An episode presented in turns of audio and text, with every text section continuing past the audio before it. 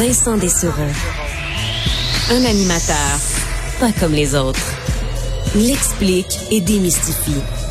Il couvre tous les angles de l'actualité. Cube Radio. Il pense, il analyse, il commente, il partage. Vincent Dessereau. Cube Radio. Bonne fin d'après-midi. Ben, fin, bon après-midi. Hein, Vincent Dessureau qui est encore là euh, avec vous aujourd'hui. Mario sera de retour lundi, si tout va bien. Je pense qu'il est en forme, sera prêt à vous euh, accueillir après le week-end qui arrive. Euh, quoi que ce soit un peu froid, hein, je vois demain Montréal, moins 14, ressenti moins 20. Ailleurs au Québec aussi, ce sera plutôt froid. Mais bon, pas grand-chose à faire non plus. Alors on mettra nos bottes, on ira se promener quand même pour au moins sortir un peu parce que... Hein, le confinement, euh, le couvre-feu, c'est quand même un peu déprimant, surtout au mois de janvier, mais euh, les temps meilleurs arriveront. Euh, d'ailleurs, dans l'actualité, et Carl, tantôt, va nous donner plus de détails, mais dans le dossier du père de la fillette de Graham Bay, on apprenait tantôt qu'il écope finalement d'une peine de quatre ans d'emprisonnement pour son rôle dans la mort de sa propre fille et des propos durs du juge aujourd'hui qui a parlé d'une inqualifiable lâcheté. Vous êtes comporté comme un lâche, vos comportements me dégoûte, comme ils ont dégoûté toute la province de Québec. Le juge François Huot, donc, qui a été euh, très clair. Et il faut rappeler, c'est une suggestion commune hein, présentée par la Couronne et la Défense, quatre ans de prison. Alors, euh, on euh, va de l'avant dans ce dossier qui a tellement ébranlé les Québécois. Alors, une autre page qui se tourne dans cette triste saga. On retrouve nos collègues de 100% Nouvelles. On rejoint Vincent Dessureau dans les studios de Cube Radio. Salut Vincent. Bonjour Sylvain. Alors, on va commencer par euh, le gouvernement fédéral, conférence de presse aujourd'hui, euh, notamment du ministre de la Santé, Jean-Yves Duclos, sur la vaccination obligatoire qui commence à faire son chemin. D'abord, écoutons ce que disait le ministre il y a quelques, un peu plus tôt aujourd'hui. Je crois personnellement qu'on va en arriver là un jour. La fragilité de notre système de soins de santé au pays, le vieillissement de la population, les coûts accrus qu'il y a à prendre soin de tout le monde. Je crois que ce genre de, de, de mesure qui est qui n'est pas considéré présentement et on comprend pourquoi va faire partie des discours, des réflexions et peut-être même des actions des provinces et des territoires à plus long terme. Et on vient tout juste de faire une entrevue justement avec euh, le Conseil euh, national du commerce de détail, les commerçants finalement, qui se verront aussi imposer probablement des mesures passeport sanitaire. Tout ça est bien compliqué, demande de la main d'œuvre. Alors on, on, on semble euh, indiquer de plus en plus que la façon la plus simple, ce serait l'imposition de ce fameux euh, vaccin obligatoire. Ouais, et c'est quand même tout, euh, c'est tout un dossier. Là. Jean-Yves Duclos qui, euh, d'un, c'est déprimant d'entendre parler d'un jour on aura peut-être besoin. Là. Moi, j'aimerais ça qu'on dise ben, un jour on, en, on, en sera sorti hein, de toute cette pandémie, mais on se rend compte que oui, ce sera long. Ouais. Euh, moi, faut dire ça il y a un an aussi. Ben exactement. Et ça, c'est quand même déprimant, mais je le note quand même qu'on, qu'on parle maintenant euh, de façon bon à plus long terme pour la pandémie. Et la raison de le faire, faut dire, pour la, la, vaccination obligatoire, là, c'est on s'attaque quand même à quelque chose d'assez d'assez ce qu'on n'imaginait pas il y, a très longtemps. Moi, je reste à convaincre sur certains points. Faut dire, faire attention de ne pas faire des martyrs non plus, des non-vaccinés. Euh, on voit certains pays qui l'adoptent avec le principe d'amende, qui rend toute fin pratique le fait d'être non-vacciné illégal.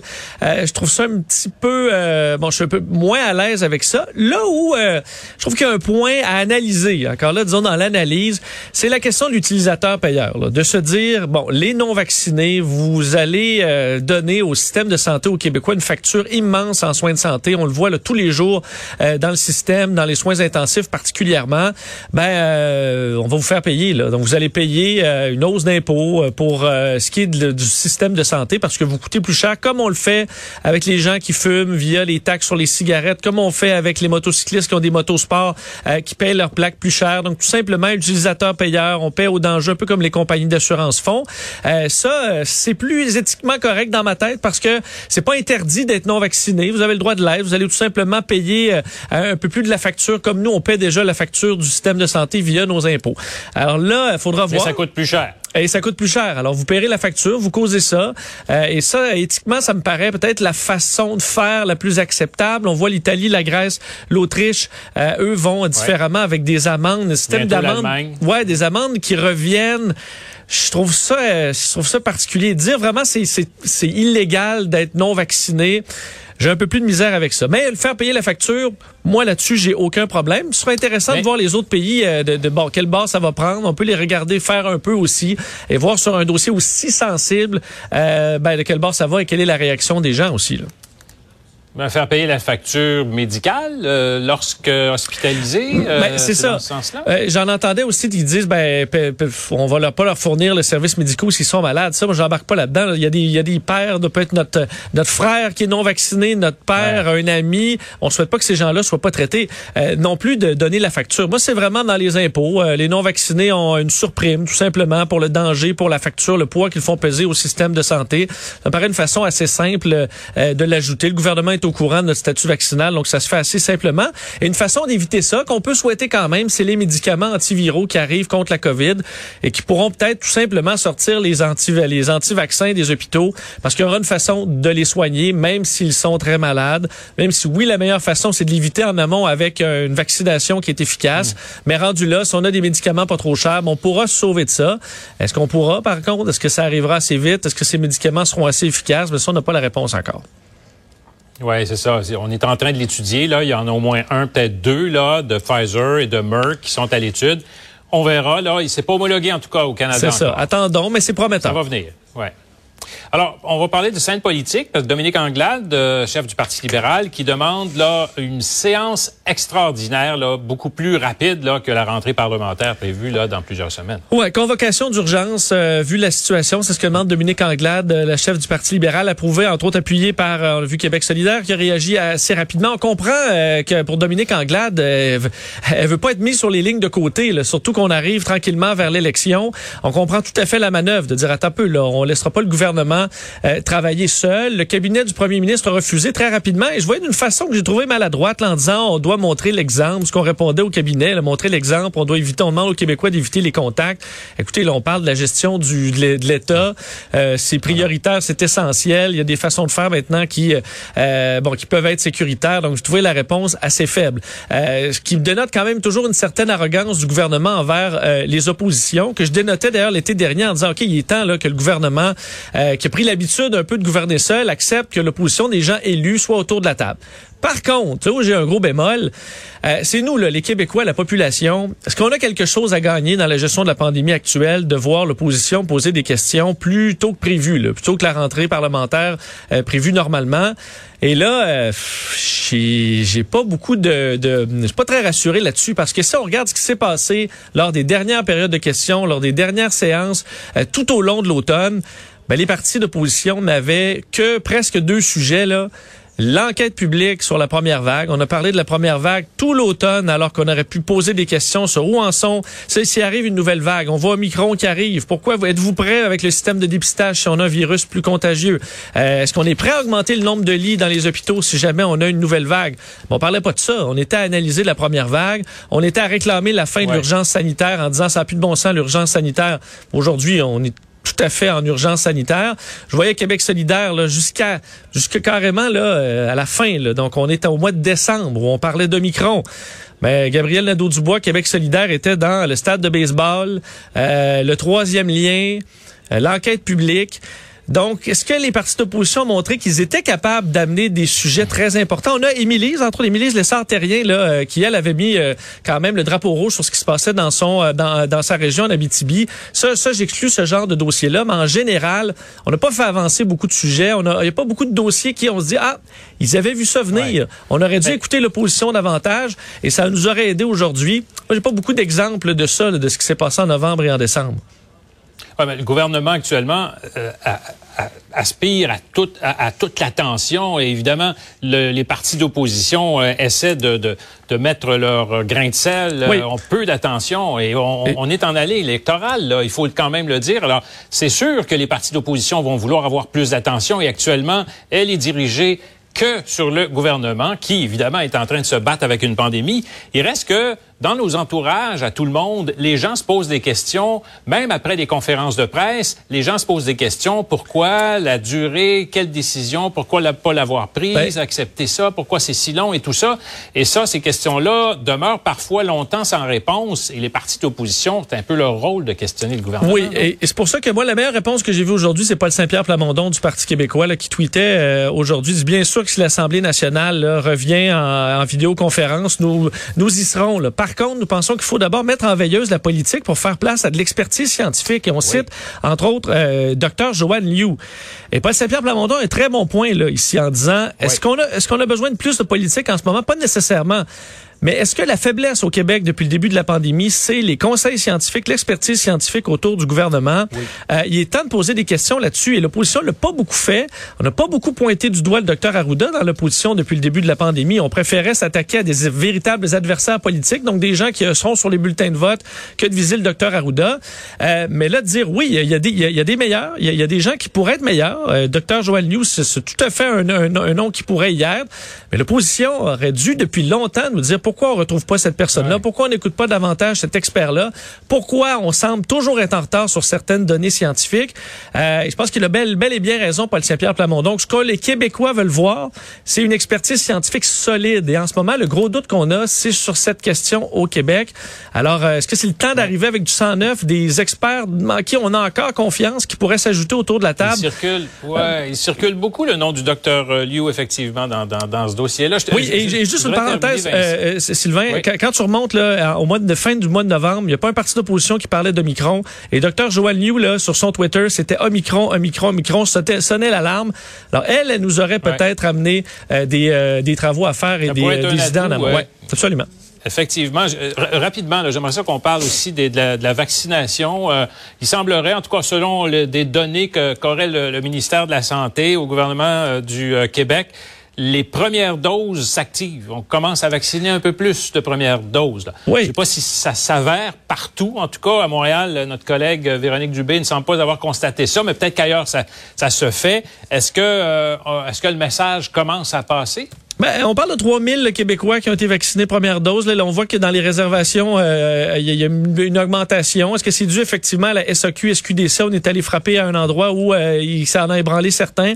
Possiblement. C'est pas des gros chiffres, mais écoute, chaque euh, chaque personne vaccinée vient alléger un peu le système de santé dans le futur. Donc, c'est des bonnes nouvelles. Et on voit toujours le chiffre de 100 000 doses de vaccins par jour. C'est bien. La troisième dose semble semble aller rondement. Il y a quand même un rappel. Je voyais les chiffres au, au Royaume-Uni d'un sondage montrant que plus d'un million, 1,3 million de, de, de, Britanniques ont la COVID longue. Euh, et ça, euh, c'est une raison de plus d'aller se faire vacciner en troisième dose. Pour ceux, il j'en entends plusieurs qui disent, là, il est temps que je l'aie, là, on va, on va en être débarrassé, je vais avoir la COVID. Ben, ayez-la donc après votre troisième dose. Ça vous évitera euh, peut-être d'être très malade et d'être fatigué à long terme. Un problème qu'on voit chez de plus en plus de millions de personnes dans le, dans le monde entier. Et on verra une vague de ça dans le futur de COVID longue. Alors allez donc vous faire vacciner troisième dose. On sait là, il y a un nouveau groupe, les 45 ans et plus, qui peuvent aller prendre leur rendez-vous aujourd'hui. Et d'éviter évidemment d'engorger les salles d'urgence, les hôpitaux évidemment et les soins intensifs. Merci Vincent. Merci Sylvain. Et on retrouve euh, Carl Marchand pour faire le tour des nouvelles. Bonjour Carl. Bonjour Vincent. Euh, donc, euh, on, je parlais peut-être compléter sur le, le, le, père de la fillette de, de Grande B. Je donnais cette nouvelle qui est, c'est un dossier qui est très suivi par les Québécois et il y a, y a eu du nouveau. Alors, le père de la fillette de Granby qui a écopé de quatre ans de prison aujourd'hui au palais de justice de Trois-Rivières, on sait qu'il avait plaidé coupable le 13 décembre à une accusation de séquestration de la fillette de 7 ans qui, on le sait, a été euh, retrouvée morte en 2019. Le juge a été très dur à son endroit, le juge François Hulot. Vous vous êtes comporté comme un lâche, vos comportements ont m'ont dégoûté comme ils ont dégoûté toute la province de Québec. Je n'ai aucune forme de sympathie à votre égard. Vous vous êtes comporté à l'égard de la petite fille comme on ne le fait même pas avec un animal. Donc, des propos très durs, on le sait, d'une jeune fille de 7 ans qui était retenue dans sa chambre. On avait placé des meubles devant la fenêtre. Une histoire euh, horrible. On sait que la belle-mère, elle, a été retrouvée coupable de meurtre non prémédité et a écopé de la prison à vie sans possibilité de libération conditionnelle avant 13 ans. Quatre ans, c'était une suggestion commune de la défense et de la couronne dans ce cas-là. Chapitre quand même important Ah qui, est- qui est franchi aujourd'hui. Et la Euh, mère aussi qui a dit devant le juge aujourd'hui qu'elle a lancé un cri du cœur, la mère biologique de la fille qui dit écoutez, j'avais lancé un cri d'alarme euh, euh, pour la protection de la jeunesse et je n'ai jamais été entendu. Euh, c'est tout à fait vrai d'ailleurs, tout comme la grand-mère qui l'avait fait à de nombreuses reprises. Euh, bilan de la COVID, ça ressemble à quoi aujourd'hui? On est aujourd'hui à 16 176 cas, euh, donc un peu plus qu'hier, à peu près 300 de plus qu'hier à vue de nez, 27 personnes décédées, euh, 2133 personnes hospitalisées, donc l'augmentation se confirme, euh, 229 aux soins intensifs. T'en parlais tantôt, LCN. Le, le- ce qui est positif, c'est qu'on a eu une augmentation du nombre de rendez-vous pour les premières doses, 3000 hier, et hier, il s'est également pris 6000 rendez-vous pour une première Ouais. dose. Et on Alors- voit, parce que vous voyez sur les réseaux sociaux les anti-vaccins qui disent, ah, mais euh, euh, fake news, c'est les, euh, c'est les 5 à 11 ans qui arrivent. Non, mais les 5 à- on, on, on dit justement, c'est une, une anomalie, là, cette hausse-là, après les, Oui. euh, les euh, parce que les, les jeunes se font vacciner déjà depuis un certain C'est temps. ça. On voit vraiment un bond, là, soudainement, depuis les annonces. Il y a des gens qui se sont dit, ah, ben, c'est pas vrai que je vais perdre ma SAQ, je vais aller me faire vacciner. Peut-être. Ben, vous pouvez vous faire livrer, évidemment. Ça a été confirmé hier, mais la SAQ aujourd'hui a insisté, mais, on s'entend. C'est le fun d'aller se promener Ben dans oui, les allées, ben oui. regarder un peu les bouteilles, Ben voir oui. les beaux, les belles, les belles étiquettes. Et Ah. parlant de vaccination, euh, déclaration intéressante mais surprenante du ministre fédéral de la Santé aujourd'hui, Jean-Yves Duclos, qui a dit on va en arriver tôt ou tard à la vaccination obligatoire. Là où ça devient bizarre, c'est qu'il a dit, je dis ça à titre personnel parce que c'est une compétence qui, euh, qui appartient Ouais, juste aux aux provinces. provinces, aux territoires. Ben ça, il y a titre personnel dans un point de presse Ben, en quand t'es ministre euh, de la Santé. Et on n'était pas en train de lui demander sa, sa recette de bœuf stroganoff. Non, là, non, c'est ça. euh, Il était donc, pas dans un, euh, un, un souper de famille. Là. Euh, bon. Donc, on prend ça comme un signal que le gouvernement fédéral euh, risque de, de mettre de plus en plus de pression sur, le, ça. sur les provinces pour être sévère là-dessus. Et ailleurs dans le monde, on va pénaliser. En, en Italie, par exemple, les 50 ans et plus doivent se faire vacciner. C'est 100 euros d'amende par mois en Grèce pour les 60 ans et plus qui ne sont pas vaccinés. Puis en Autriche, 600 dollars chaque trois mois pour tous les 14 ans et plus qui ne sont pas vaccinés. Alors, est-ce qu'on arrive à la même, au même résultat en faisant ça? Est-ce qu'il faut passer par la vaccination obligatoire? Mais bref, euh, Ouais, tu te retrouves comme payer des amendes toute ta vie. euh, jusqu'à nouvel ordre, si euh, t'es non vacciné, effectivement. Mais bon. Alors voilà. Puis un mot euh, rapidement sur les influenceurs. James William Awad, il est peut-être dans le trouble parce que... Attention, pas un mot. Là, j'ai, pas suivi. Bon, J'étais déprimé aujourd'hui, je dois te dire, Carl, parce Ben- que ça m'a tellement diverti toute la semaine. Puis aujourd'hui, on sentait que l'histoire Ouais. s'essouffle un peu. Premier signe, Euh, Yves Poirier n'était pas à l'aéroport aujourd'hui, donc euh, c'est un signe que ça se dégonfle un peu. Je le sais. On dit s'il y en a bien un qui give up pas, c'est notre cher Yves Poirier. Euh, donc, euh, dis-nous un peu ce qui Bon, se passe. Quand ben. Où en est la situation? D'abord, deux personnes qui ont eu des problèmes professionnels en raison de leur périple là-bas. D'abord, Frédéric Dumas-Joyal, qui était une employée de l'AMF, une agente d'information à l'AMF jusqu'à tout récemment. On dit jusqu'à tout récemment parce que l'autorité des marchés financiers l'a congédiée, ne voulant pas être associée au genre d'agissement qu'ils ont vu sur les vidéos. Euh, C'est elle qui avait un string là, à la Voilà. place du, du masque. Un couvre-visage. Elle se commandait une pina colada avec un G-string sur le visage. Elle était également étudiante au- à l'école du barreau de Québec. Euh, et un autre qui, lui, bon, n'a pas nécessairement encore perdu son emploi, mais a été suspendu. Carl Bernard, un agent immobilier de l'agence Sutton Québec, qui a été suspendu. Puis, il y a plein d'entreprises aussi qui reprennent cette histoire-là. Le clan Panton s'est payé une page complète pour annoncer son spécial, sa promotion Ostrogoth sans dessin aujourd'hui pour déménager. Ils disent qu'ils peuvent vous déménager vos, Oui. vos, vos Et on vous donne une perche à selfie en plus, je pense, à l'achat d'un, Si- d'un, Si vous utilisez le mot-clic influenceur, alors euh, si vous n'avez pas déjà une perche à selfie, ben euh, voilà, il est pas trop tard. Puis Monsieur Awad, c'est ça, on a vu bon qu'il possédait des maisons beaucoup, qu'il l'avait acheté cash, ben euh, L'Office de la protection du consommateur euh, l'observe également parce que il pourrait, il, il y a trois plaintes qui ont été logées contre ces entreprises en novembre, dont une euh, pour avoir exploité un studio de santé sans permis, mais également c'est pas un agent de voyage. Alors vous- Oui, là, ça se rajoute. Là, là tu Ouais. dis, OK, il, fa- il faut un permis. J'avoue, je ne le savais pas. Là. Ouais.